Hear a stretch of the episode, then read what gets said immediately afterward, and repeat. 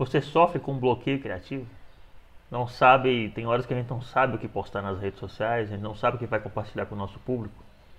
Hoje nós vamos falar sobre bloqueio criativo. Vem comigo, vou te mostrar três ferramentas de como a gente pode sair desse estado de sem ideias.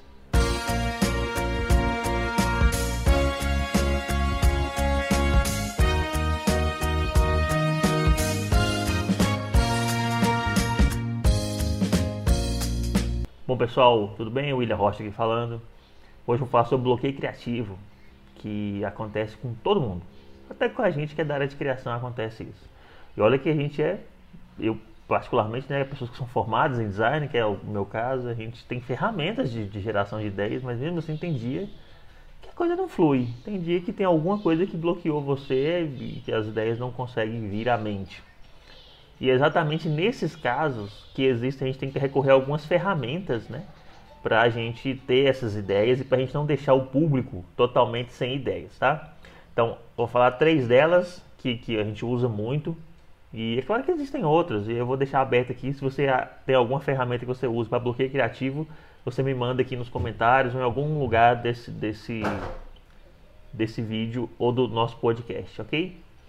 Então, a primeira delas é um site que chama Ask the Public, Pergunte ao Público, que é um site gratuito que ele mostra para vocês o que mais está sendo buscado da internet no Google. Então, assim, se é uma coisa que todo mundo está procurando, é porque é uma coisa interessante, que as pessoas têm interesse. Então, você pode adaptar o seu conteúdo para aquele tema. Então, é uma forma bem bacana da gente é, entender como o público da internet está trabalhando, o que está sendo tendências de mercado. Então é um, um site muito interessante para quem quer geração de ideias, né? principalmente de temas atuais, gerar algum conteúdo viral, gerar, é, gerar conteúdo de meme, de entretenimento, de, de educação, de notícias. Então é, essa ferramenta é bem bacana porque mostra em tempo real o que, que a, a internet está bombando. Então fique ligado nesse site. A segunda delas é uma rede social que eu falei no último vídeo aqui, que me ajuda muito também, que é o Pinterest. O Pinterest ele é uma rede social de compartilhamento de imagens é, e ele tem uma característica de, de, de, das pessoas mostrarem o lado criativo delas. Tem muito faça você mesmo, é, tem muita referência de, de assuntos que a pessoa gosta e virou uma, uma espécie de mood board, né, que as pessoas colocam todas as suas ideias ou acham ideias legais e começam a fazer curadoria daquelas ideias e começam a salvar né, os pins, começam a pregar lá no, no seu painel e a gente consegue categorizar as nossas pastas de acordo com o assunto. E lá é uma fonte muito bacana de conteúdos. É, uma dica sobre Pinterest é não, não se foque apenas ao seu idioma, no caso nosso português. É, procure em outras línguas também, é, palavras em, é, se você quer um tema específico, por exemplo, ah, eu quero saber sobre uh, design. Design é um termo genérico, então todas as línguas falam design. Agora eu quero falar sobre uh, casamento.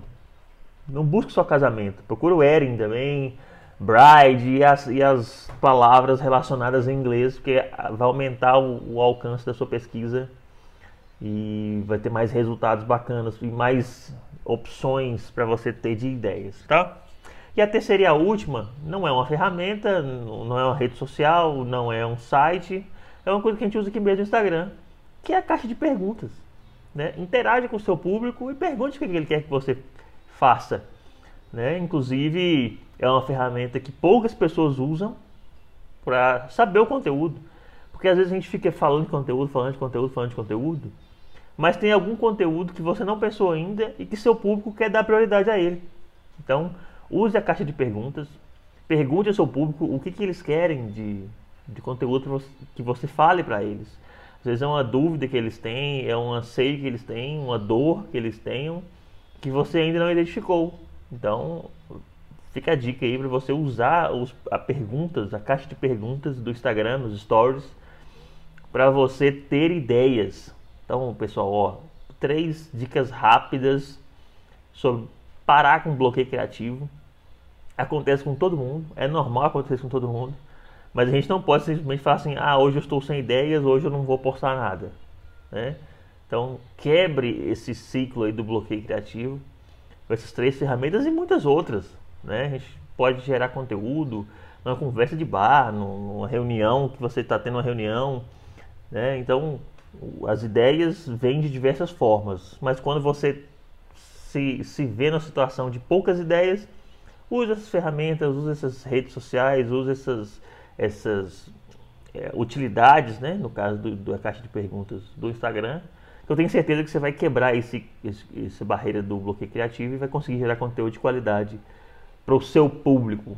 Beleza, pessoal? Forte abraço, William Rocha.